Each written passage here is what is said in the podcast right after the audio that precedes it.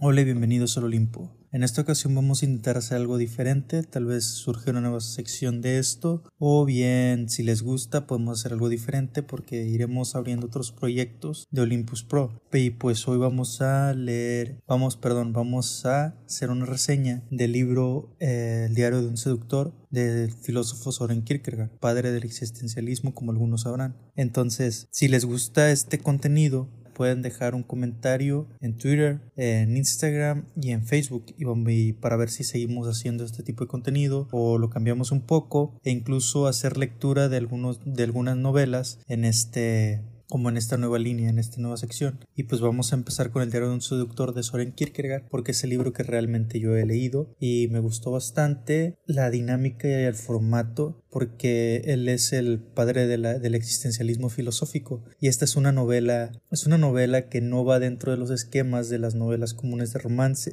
y por eso me llamó bastante la atención y cuando lo leí me impresionó bastante. Entonces sin más preámbulos, vamos a lo que vamos, que es a lo que venimos y hoy venimos a hablar de Diario de un seductor.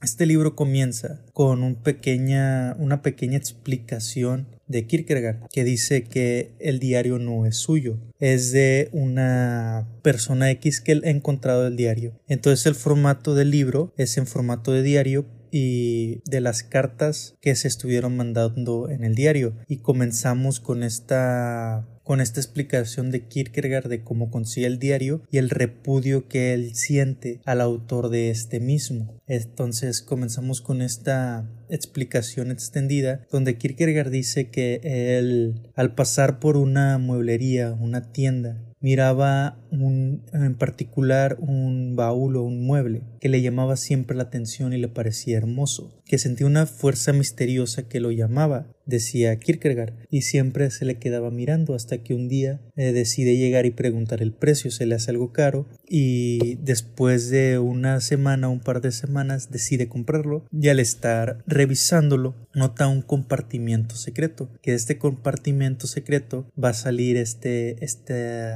este conjunto de páginas del diario junto con unas cartas. Entonces dice Kierkegaard que él nunca podría describir o pensar de esa manera que piensa el autor del diablo, que del, perdón, del diario, que le parece una persona realmente terrible, alguien horrible. Y pues eso lo vamos a indagar un poco después como de esta reseña. ¿Por qué el de negar este eh, texto de Kierkegaard? Porque se hizo también y se levantó demasiada polémica acerca del origen de este texto, de la problemática de si realmente es de Kierkegaard el, el diario o el diario es de esta otra persona del protagonista del libro, si realmente existió o es Kierkegaard. Kierkegaard escribiendo sobre su vida. El texto comienza como un tipo del protagonista le llama la intención una joven, Cordelia.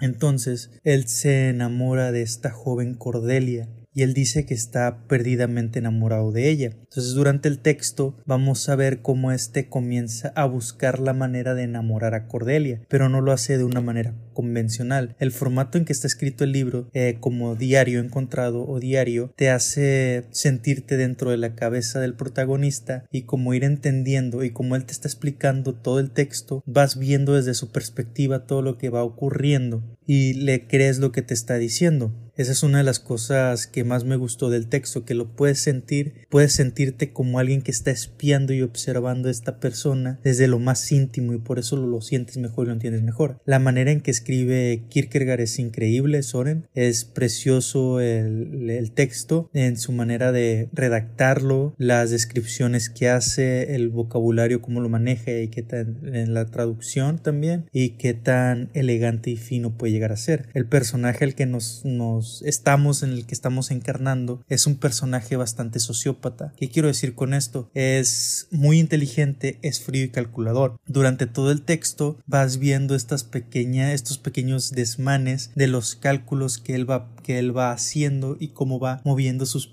sus piezas para que vaya cayendo todo donde él quiere que caiga. Y tú vas a pensar, pero es que este tipo es un maldito desgraciado. Y vas a tener razón, que el tipo es un maldito, es un eh, desgraciado, un infeliz por su manera de actuar y su manera de pensar, pero no olvidemos que este es un diario, estamos en lo más íntimo de su mente, este tipo está enamorado, dice él, él está embelesado por esta Cordelia, y sin embargo, él él no deja de ver a las otras jóvenes y le llama la atención y busca hablarles y coquetearles, pero sin dejarte de recordar que él está perdidamente enamorado de Cordelia y que él tiene todo un plan para conquistar a Cordelia, que esto es de lo que habla Kierkegaard sobre este desprecio que siente hasta a este tipo y el texto te va llevando por estas descripciones y estos eventos que él va manejando y cómo te lo comienza a mostrar y cómo te comienzan a describir esta Cordelia y a los demás personajes, a las demás personas que están en este ambiente. Entonces él te habla sobre una feminidad y eso es algo que me gustó del texto porque aunque no lo quiera, te comenzará una descripción del papel de la mujer en esa época, o sea, la descripción de la mujer en ese momento, en esa etapa temporal que no era tampoco tan tan horrible como un poquito antes de eso, pero era bastante feo como la miraban de este sexo débil, esta, este, un, esta única valía de belleza y que la belleza estaba en la virginidad y en la ingenuidad de la mujer y que y este tipo mete una ecuación que es el sufrimiento, que dice que el sufrimiento y la madurez dentro de una joven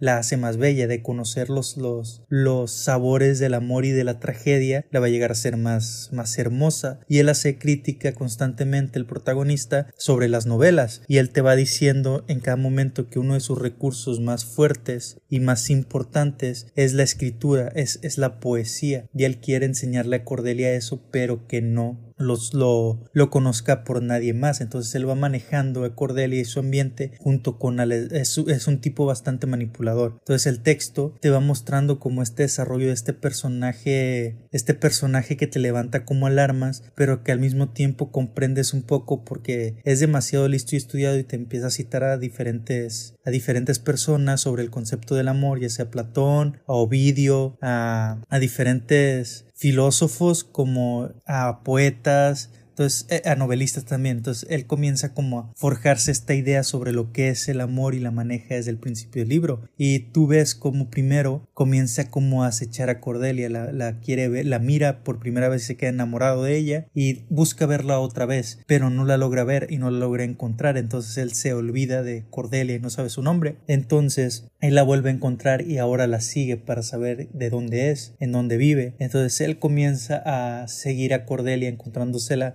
casualidad por diferentes calles y siguiéndola porque quiere saber, quiere saber su nombre, dónde está, cómo se llama, quiere saber de quién es hija, dónde vive y todos esos pequeños detalles, ¿no? Dónde trabaja. Entonces de repente te va poniendo la fecha y te pone que es emocionado de que ya sabe el nombre de la chica que es Cordelia. Entonces una de las cosas eh, interesantes de este texto es esa frase de oh, su nombre es Cordelia. Eh, que agradable sorpresa, ya que una mujer tan bella, agraciada con la por la naturaleza, sea correspondiente su belleza a la de su nombre, porque qué contradictorio y feo sería llamarla de una manera fea siendo una criatura tan hermosa. Entonces TEC te reitera demasiadas veces esa idea de belleza en aquella época y más que nada él también busca y se siente atraído por Cordelia porque es altanera, porque es, es inteligente, es más allá de lo común y él dice ella, ella es diferente a las demás jóvenes, no es como las otras que buscan desesperadamente un amante para no sentirse solas. Entonces él comienza a plantearte como esta idea de la mujer, este estereotipo que está intentando hacer que rompa Cordelia, pero al mismo tiempo siendo un manipulador despiadado. Y es cuando se le ocurre el plan de cómo va a conquistar a Cordelia y lo que hace es meter a su amigo a un joven que, que está en la casa donde trabaja Cordelia de cocinera y lo comienza a manipular porque mira que él está enamorado de Cordelia. Entonces él comienza, él acerca al tipo y hace que se atreva a hablarle y a buscar a Cordelia mientras él lo está aconsejando y está manipulándolo y él lo está manipulando dándole libros y etcétera para que Cordelia vaya encaminándose a donde él quiere que camine. Y mientras él hace eso dice yo estoy tratando de ganarme a la tía de Cordelia porque la tía de Cordelia representa una molestia para su amigo. Entonces el amigo dice él, él está agradecido conmigo, él me cree que estoy de su lado y cree que soy el mejor. Entonces dice él que él le ha servido bastante, pero que si él mira que él comienza a intentar sobrepasarse con Cordelia, entonces va a tener que tomar otra acción. Pero eso nunca ocurre porque lo está manejando al tipo de manera muy inteligente. Entonces él comienza a notar cómo Cordelia se aburre del amigo de él y dice eso es lo que estoy buscando, que se dé cuenta Cordelia de los horrores del amor cuando mira a alguien insuficiente para ella y que ella comienza a voltear a verlo y a buscarlo, a escuchar su plática, su labia sobre lo que habla de filosofía, de literatura, sobre el comercio, porque él es comerciante. Él comienza a plantearte todo el, escenario y en todo el texto él es el amo de, de la escena, del ambiente. Él controla todo y a cada uno de los personajes y Cordelia no se da cuenta de lo que está ocurriendo. Entonces dice él, ha llegado el momento de cortar a mi amigo, llegado el momento, eh, tal vez debería romperlo por completo, pero él me puede servir aún. Entonces el texto te va mostrando esta personalidad del, del, protagonista, vaya, él comienza a ver estos pasajes de su frialdad, de su cálculo y de su estrategia y él dice, la mayor ventaja que yo tengo que no tiene mi amigo es que yo no dejo que mis emociones me manipulen o me manejen, sino que yo las controlo perfectamente. Puedo controlar mi deseo eh, por medio de mi mente y poder manejar completa a, las situaciones. Es decir, Cordelia no me va a ver con, con, la cara roja y no me va a ver ponerme nerviosa, nervioso por ella. Entonces, hay veces, dice, cuando tomo la mano de Cordelia, que siento realmente el deseo de ya nunca más soltarla. Siento celos de que a veces no puedo caminar a su lado porque viene él conmigo. y él te dice, a veces me quedo bien, voy a su casa a verla de noche, porque en ella encuentro la más grande belleza, más grande belleza que en las estrellas. Entonces comienzas a ver cómo está, cómo este deseo de repente o esta creencia que tienes tú de que él realmente está enamorado y que va a cambiar y que va a evolucionar, que va a ser un mejor protagonista y que va a quedar con Cordelia, pero eso no es así. Es decir, él comienza a decirte todo eso, pero al mismo tiempo se le comienza a olvidar porque su esencia no es esa. Entonces, eso es lo más interesante del texto. Te está diciendo muchas cosas y te está tratando de convencer y él está convencido completamente de que está enamorado de Cordelia y él escribe y escribe eh, sobre el amor que siente por Cordelia que le pertenece a Cordelia, pero al mismo tiempo halaga la belleza de otras jóvenes y dice que esas jóvenes son hermosas, pero que aún así él está enamorado de Cordelia, mientras intenta tejer unas nuevas líneas de conexión con otras jóvenes. Te comienzas a entender que realmente ese texto es bastante real, es bastante honesto con lo que busca el protagonista y que se siente un protagonista completamente verdadero, genuino, una novela más apegada a la realidad que, que, que te puede hacer pensar muchas cosas. Él sigue así hasta que decide poner en fase su siguiente plan que es pedir la mano de Cordelia y él dice estoy seguro que me dirá que sí pero entonces Cordelia es la única, el único momento en el libro o en el diario donde nos cuenta que Cordelia lo sorprendió y que no la situación no estuvo a sus manos, que se fue de las manos, que él no esperaba que Cordelia respondiera de esa manera con un no sé que le preguntara a su tía. Su tía dio la aprobación, entonces estuvieron comprometidos y en ese momento del libro él comienza a manejar a Cordelia de una manera más poética y más serena, porque ella le pertenece, pero dice él al mismo tiempo ella no me pertenece no me, va a no me va a pertenecer hasta que ya no estemos comprometidos y ella quiere estar conmigo, dice él, porque el compromiso no es más que un juego, es un chiste y no le tomo validez. Al matrimonio le puedo creer, dice él, porque es una faceta diferente, pero el compromiso no es más que algo ridículo y él intenta convencer a Cordelia que el compromiso es totalmente una pérdida de tiempo. ¿Por qué? Porque él busca poseer a Cordelia más que nada. Entonces él comienza con su siguiente plan que es las y te va escribiendo las cartas de una manera tan con una prosa tan hermosa, una descripción tan preciosa, que comienzas a comprender por qué Cordelia está cayendo en sus manos. Eh, aunque las cartas no tengan en sí una respuesta, las están teniendo. Cada que mira a Cordelia y él le dice cuánto la ama o que le dice que él está enamorado de una joven que se recuesta en su hombro, diciendo que pues es Cordelia. Y en ese mismo momento te quitan las cartas y te está describiendo la escena de cómo él lleva tal parte a Cordelia para que ella vea esa cosa y diga no quiero eso y quiero esto otro y él comienza a tocar y dice él voy a empezar enamorando su espíritu para después em, eh, pasar a lo erótico y enamorar su espíritu eh, de manera espiritual erótica que eso va a ser con poesía primero las cartas y después la poesía y estas nuevas cartas con contenido erótico y aquí fue donde me quedé bastante impresionado porque este erotismo es bastante sutil e, es sutil y elegante. Entonces Cordelia comienza a caer cada vez más hasta que la convence por fin de romper el compromiso. Entonces él no se quería casar con Cordelia él no quería ser eh, atrapado por Cordelia, pero tampoco lo veía como algo improbable y decía tal vez sea la mejor, la mejor idea casarme con Cordelia. Y dice, ella conoce los dolores del mundo, ella es hermosa, porque Cordelia había perdido a su familia desde muy pequeña y, y dice él, ella es hermosa altanera y ha crecido y ha evolucionado su espíritu, no esperaba que se enamorara tan rápido de mí, pero aún así está está bastante increíble. Entonces el personaje no sale de ser un, manipulador de primera y cómo te está describiendo todo te hace entender y te hace sentir este, estas alertas por este personaje genuino y real de cómo intenta manejar todo y tener todo fríamente calculado hasta llegar a su objetivo. En lo que vas viendo en el libro, todo esta, este crecimiento de Cordelia, el manejo de los demás personajes, las nuevas jóvenes que van apareciendo y sus frases al final final de cada tanto recuerdo, de cada tanto momento que dice yo soy un seductor, yo seduzco a, las jóvenes, yo, yo me enamoro de las jóvenes, hoy sigo enamorado de Cordelia. Entonces tú sigues esperando como esta idea de que él realmente está enamorado de Cordelia y Cordelia rompe el compromiso y el final del libro es algo majestuoso porque él emocionado y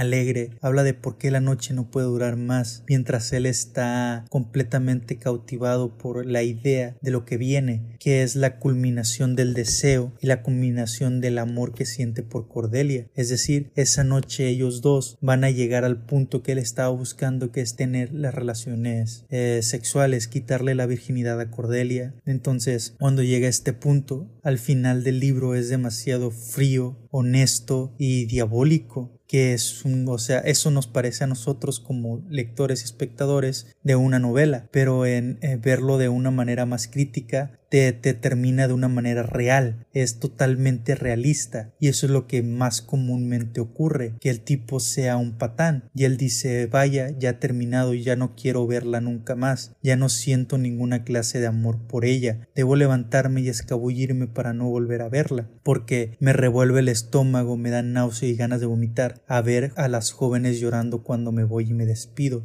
Por eso ya me quito, ya se ha perdido la magia, no tengo más interés en Cordelia. Y se va y así termina el texto. Y por eso me pareció algo terrible e increíble al mismo tiempo un texto demasiado honesto y que rompe con esta constante creencia de una novela romántica donde el protagonista es 100% un tipo que crece y que puede cambiar y que eh, es modificado por el amor. Entonces está él nunca deja de ser él y te lo va contando él realmente se convence y cree que está enamorado cuando no es más que un patán. Entonces yo recomiendo mucho el libro. Si quieres leer algo diferente y algo interesante por muchas ideas filosóficas que se van presentando en el texto, como la idea de la moralidad cristiana, porque hace crítica a esa moralidad cristiana, a la moral a la moral eh, común y corriente que pues es la misma, a esta idea del matrimonio, a la idea del romance, eh, la complejidad que de repente te presenta con, con esta idea del amor, que es el amor, la manera de manejar el erotismo, también hace mención a el banquete, el diálogo de, de Platón y de Sócrates, y hace mención a estos tipos que antes eran dos y después, porque antes eran uno, perdón, y después lo dividió Zeus porque eran demasiado fuertes, y a Ovidio, eh, Aristóteles, y te comienza a mencionar estas ideologías de romance, a esta idea de, de la novela que intenta vender el amor, cuando el amor no puede ser tan puro como lo están describiendo. Entonces te presenta demasiadas ideas de repente que son muy complejas e interesantes en el texto.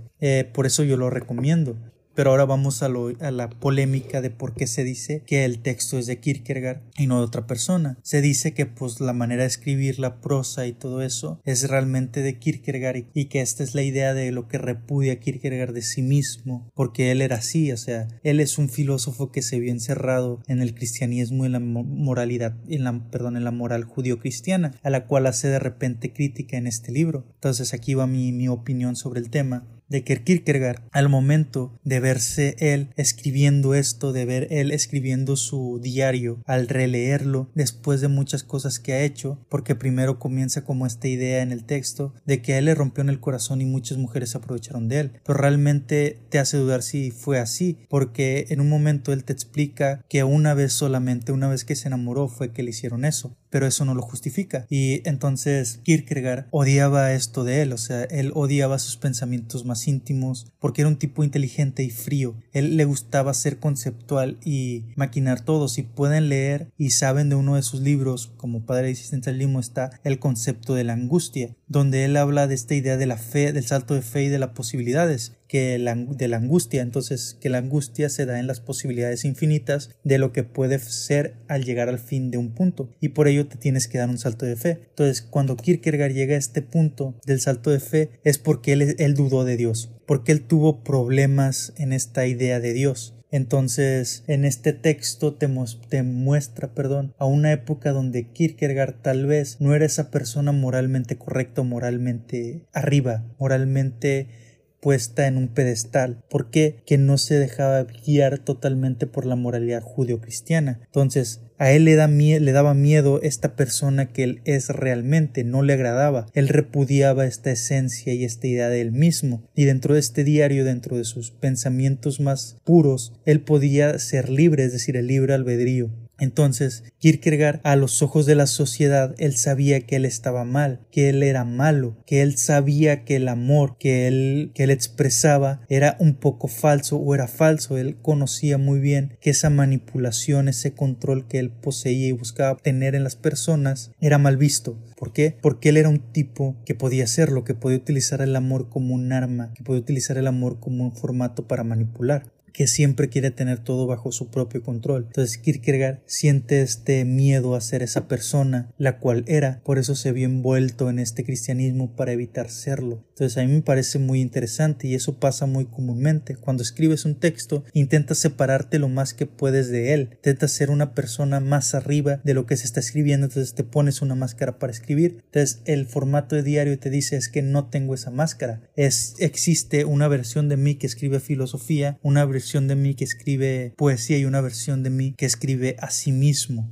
que habla por sí mismo y para sí mismo. Entonces eso es lo que estaba haciendo, me parece, Kierkegaard en ese momento de su vida al escribir este diario. Y por eso él le dio miedo y decidió decir es que esto no es mío. Y en lugar de que sea, vaya, el texto que se llame confesiones como el de San Agustín o el de Rousseau, decidió ponerle diario de un seductor eh, desapegándose completamente de ese diario y diciendo es que el que escribió esto es un monstruo y yo no soy un monstruo. Yo soy una persona con la moral judio-cristiana bastante fuerte y que sigue un lineamiento completamente aceptable entonces eso me parece bastante interesante. Y después se ve eso con Nietzsche esa explicación esa idea y esa implantación de la moral cristiana con el pensamiento y el accionar. Pero eso lo vamos a ver después si quieren en otro tema del podcast, pero en ese sería ya con eh, una mesa más completa para una discusión filosófica fuerte sobre el tema de la moralidad y la ética, la libertad. De eso podríamos hablar horas y horas.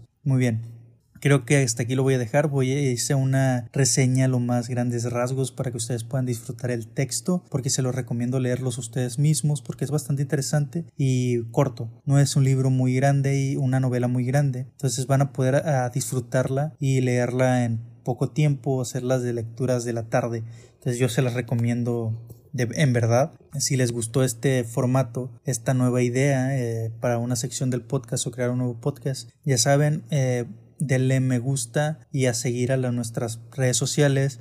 Vayan a nuestro YouTube y suscríbanse para apoyarnos y seguir haciendo más contenido. Estén esperando los nuevos, las nuevas ideas y los, y los nuevos proyectos que vamos a estar comenzando a dar marcha ya. Y eh, como les digo, eh, no se olviden de suscribirse al canal de YouTube, eh, a darle me gusta, a seguirnos en nuestras páginas si les gustó también podemos hacer una lectura o un tipo miniserie de diferentes novelas. Que si les gusta la idea, como les digo, vayan a comentarnos en nuestros muros y en nuestras páginas. Entonces ya es todo. Les ha hablado Hades. Hasta la próxima, mortales. Bye.